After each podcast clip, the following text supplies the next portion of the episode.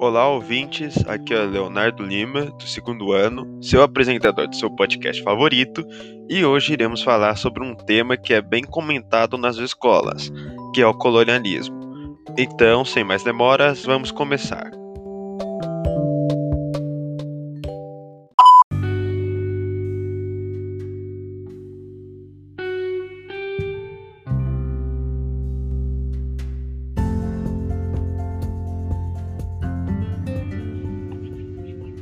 Bem, agora para você que está perdido, eu vou te dar um contexto histórico do neocolonialismo. Então, vamos voltar no tempo agora.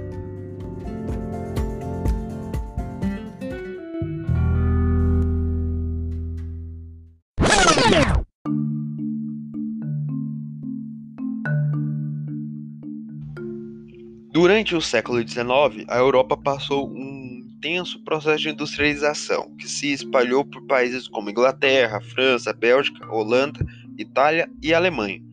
Este processo ficou conhecido como Segunda Revolução Industrial e provocou uma grande transformação nos meios de produção desses países. E surgiu nessa época também as primeiras grandes corporações industriais que necessitavam de matéria-prima para produzir e comercializar seus produtos, dentro da nova lógica de desenvolvimento do capitalismo. Também foi um período marcado pela ascensão do nacionalismo no continente europeu, que influenciou processos como a independência da Bélgica em 1830 e as unificações alemã e italiana na década de 1870. Desse jeito, os estados nacionais que se consolidavam competiam entre si para estabelecer novas fronteiras comerciais e expandir seu parque industrial. É nesse contexto que nasce o neocolonialismo, como resultado da disputa entre as potências europeias para explorar territórios do continente africano e asiático e, principalmente, ir em busca de matérias-primas e novos mercados para os bens produzidos pela indústria. Nesse processo, houve uma ocupação com moldes imperiais, aí vem o termo imperialismo, sobre os territórios ocupados, a exploração de recursos naturais e mão de obra, bem como o desmantelamento de culturas e tradições locais, e a influência sobre a organização dos povos dominados.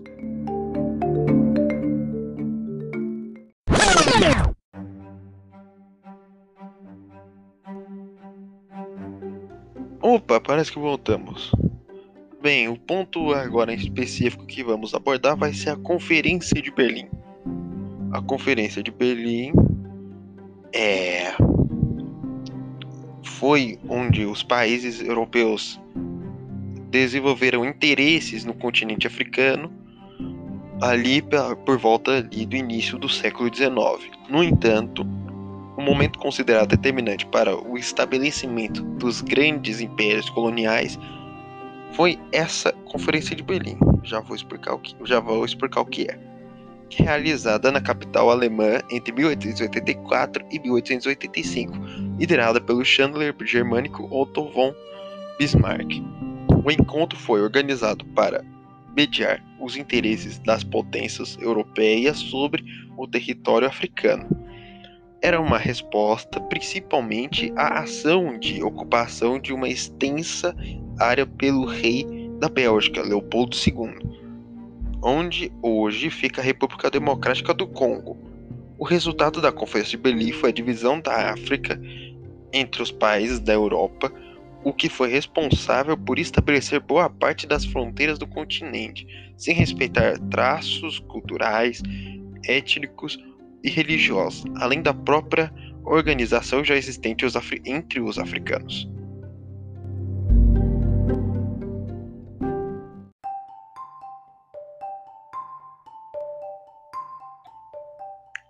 Após vermos o que aconteceu na Conferência de Berlim, é de se perguntar como é que a Europa via a África? Ideologicamente, a colonização de territórios na África e Ásia não foi justificada como busca por mercados e matérias-primas, mas como uma tentativa de levar a civilização a esses locais dominados pela barbárie. A justificativa se pautou na existência de um imaginário construído na Europa de que o continente africano era um lugar exótico a ser explorado e conquistado Nesse sentido, caberia aos europeus a tarefa de civilizar as regiões atrasadas, o que também carregava um ideal de superioridade racial e cultural.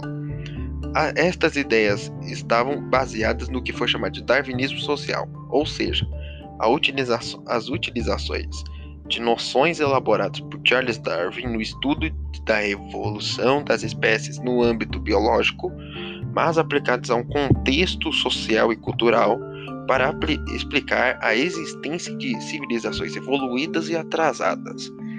Um importante documento histórico deste período é o poema O Fardo do Homem Branco, escrito em 1898 por Rudyard Kipling, clamando ao homem branco que cumpra o seu papel civilizador nos territórios selvagens. Esse imaginário também justificou diversas expedições científicas e religiosas no continente africano, e foi amplamente retratado na literatura e posteriormente no cinema. E também precisamos nos perguntar quais foram as consequências desse contexto todo do neocolonialismo no século XX.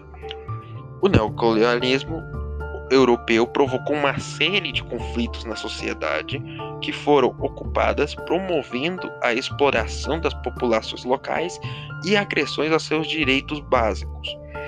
Como consequência, surgiram vários movimentos pela independência dos territórios colonizados, alimentando lutas que se prolongaram uma boa parte do século XX.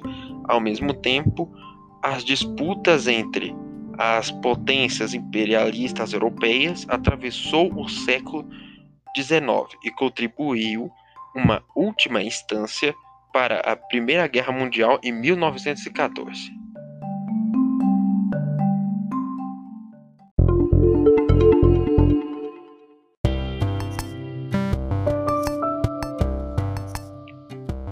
Bem, por hoje é só.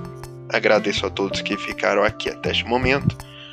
Nos encontramos numa próxima oportunidade. Até a próxima!